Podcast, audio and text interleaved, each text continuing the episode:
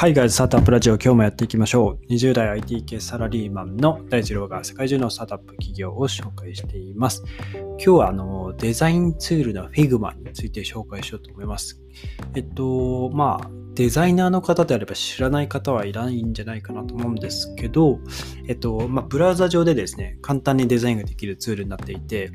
フリープランがめちゃくちゃ便利なんですね。あの、まあ、ちょっとしたこう、自分のこう、なんて言うんでしょう、ロゴを作りたいとか、あの、デザインをこう、編集したいとかいう場合は、あの、全然フリープランで、えー、できるかなと思います。えっと、まあ、料金体系としては、あの、フリープランと、まあ、スターターっていうのがフリープランで、スタータープロフェッショナルオーガニゼーションとあって、えー、プロフェッショナルではですね、えー、月に、えー、1200円ですね、払えばいいというところで、えー、オーガニゼーションの場合ですと、えー、月に4500円ですね。支払えばいいということで、まあ、非常にフリープランでもあの使いやすい、えー、プラットフォームになってます。で、まあ、いわゆるその一般的なその何かしらそのインターフェースのデザインを、あの、まあ、ブラウザさえ、パソコンのブラウザさえあれば起動できるんですね。なので、非常にまあ、便利で、あの、特にこう、チーム体制、あの、何名か数名でこう、あの、一つのこう、ロゴを作りましょうっていう場合とか、あの、いろいろこう、デザインを作りましょうっていう場合は、あの、そういったチームの作業に向いているというところで、あの、なんて言うんでしょう。そのデザインが先祖返りすることなく、えー、どれが最新なのかっていうのも分かりやすくですね、えー、管理できる、えー、プラットフォームになっていますと。で、まあ、先ほど言ったようにフリープランですね。あの、個人でも利用できるので、めちゃめちゃ便利だなというところで、僕もちょっとこれ見てですね、あの、ちょっと登録してみたいなというところでですね、自分のなんかオリジナルロゴとか、こう、作ってみたいな、なんて、この記事をですね、えーまあ、いろいろ調べながらですね、思っていたところですと。で、まあ、Figma の便利な点としては、えっと、アカウントさえ持っていればですね、あの、取得すれば、作成したデザインは、あの、PC じゃなくても Web 上で、あの、まあ、クラウドですね。で、えー、保存されますので、まあ、オフィスと、えー、自宅とで、まあ、パソコン違っても作業がスムーズにできるというところで、あとは、まあ、一つのファイルを、あ複数人のメンバーであの管理、編集ができるので、あのデザイナーさんとかディレクターさんとかいろんなこう制作に関わる人たちとあのデータを共有して、まあ、相談しながらですね、一つのデザインの作成を進めることができるというものでございます。で、この Figma はですね、2012年にディラン・フィールドという方が創業していて、あの当時ですね、このフィールドさんはあの20歳なんですよね。あの、めちゃくちゃ若いと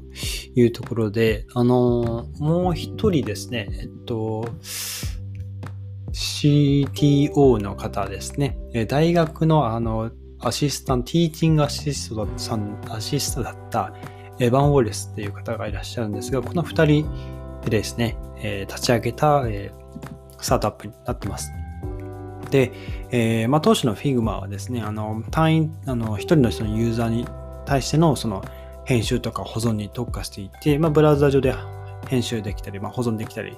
するんですけど、あの、まあ、どんどんどんどんですね、あの、まあ、複数人のユーザーが一つのデザインに対して、こう、まあ、更新をかけていくと。あの、みんながみんな更新をかけていって、え自分はこのデザインが最新だと思ってたのに、いつの間にか開いてみたら、あの、全然違うものになってたというところで、えっと、まあ、これをですね、あの、なくすためにいろいろこう改善を加えていったというところで、まあ、今のこのクラウド環境になって、えー、自分で作った、えー、自分でアカウントを作って、その中に保存されているデザインを自分でこう編集していくという、まあ、スタイルになったみたいです。で、今ですね、あの、いろんなこう、まあ、いわゆるユニコーンと言われている企業とか大企業、まあ、スクエア、ウーバー、ツイッターとか、いろんなこう企業がですね、Figma を全面的に採用していて、えーまあ、なおかつですね、あのユーザーはですね、えー、80%がアメリカ以外の方が方がいらっしゃるぐらい、あの非常に世界中でこう使われているプラットフォームになってます。で、あとはですね、あの、まあ、このコロナのパンデミックによってですね、まあ、Figma の評価もめちゃめちゃこう上がっていて、2021年6月の時点でではですね、えー、新たにま2億ドルを調達したということで、評価額が100億ドルですね、上るぐらい、成長している企業になっています。ただですね、まあ、Figma はですね、初めてあの売り上げを上げたのが、まあ、2017年なんですよ。2012年に創業して5年後にやっと売り上げが上がったというところで、非常にまあ苦労した企業の一つでもありますね。あの、まあ、特に今、このご時世ですね、あのデザインツール周りの競争って激しくてですね、あの、まあ、Adobe が今一番ま有名というか、あの、Adobe の XD とか、あの、最近2019年ですかね、にリリースしたっていうところで、まあ、同時編集機能付きのその Adobe XD っていうのをリリースしたりしていて、あの、まあ、ここはのデザイン周りのプロダクトっていうのは、あの、非常にいろんなものが新しく出てきてたりするので、まあ、フィグマンもですね、あの評価額100億ドルに上ったというところはありますけれど、まあ、油断はできないという状況でございます。はい。で、えっと、ホームページ見ていただくと、まあ、これも、まあ、言わずもがな英語英語なんですけども、えっと、最近ですね、あの、えー、フィグジャムっていうですね、あの、アプリケーションを立ち上げたっぽくてですね、あの、オンライン上でのあのホワイトボードですね、チームでこうアイディアを出し合うようなこうホワイトボードをですね、えー、まあ、ブレインストーミングするような、えー、ホワイトボードですね、えー、立ち上げてですね、今僕もあのちょうどそのフィグジャムのページ見てるんですけど、あの、アイコンのカーソルが筆みたいになってすごく、まあ、可愛いなっていうところで、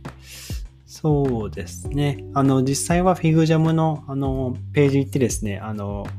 この FigJam がどういうことできるかっていうのをですね、あの動画があるので、それ再生してみると、えー、いいんじゃないでしょうか。ブレブレインストームと書いてありますね。はい。ID と、ID とって書いてありますね。これが、なるほど。あ、ID を出して ID とっていうんですね。あ初めて知った英単語ですね。ID とシェア、ディスカバーって書いてあって、まあ、ホワイトボードでこうみんないろいろ掛け合って、えっと、アイディアをだ、デザインのアイディアを出していこうっていうものですね。はい。まあなんかこういったこう、割とこの FigJam っていう新しいアプリケーションはかなりポップなイメージがありますね。どんどんどんどんこう、まあ、若者向けのデザインツールになってきているようなこう印象がありますね。この FigJam だけを見ると。はい。ということでですね、あの、まあ、この機会にですね、デザイン興味なかった方もですね、あの、スタータープラン、なかなかこのフリープランでここまで充実しているものはないかなと思ってますね。あの、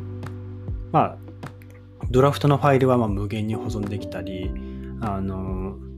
そうですね。そのデザインに何かこうコメント機能をつけるものも、まあ特に制限もなく、えー、っと、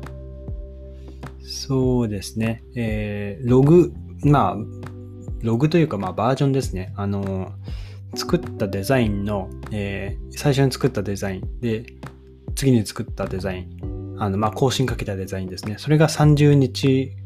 間ですかね。えー、まあ、履歴として保存できるっていうところですね。30日前のデザインであれば戻れるというところですね。あとは Unlimited Cloud Storage と書いてありますね。うん。まあ、フリープランでこれだけできればすごく、まあ、十分かなと思いますが、えー、プロフェッショナルだとそこが、えー、さっきのその30日間の、えー、バージョンが、まあ、無制限になりますよと、どこまでもこう、最初の方に戻れると。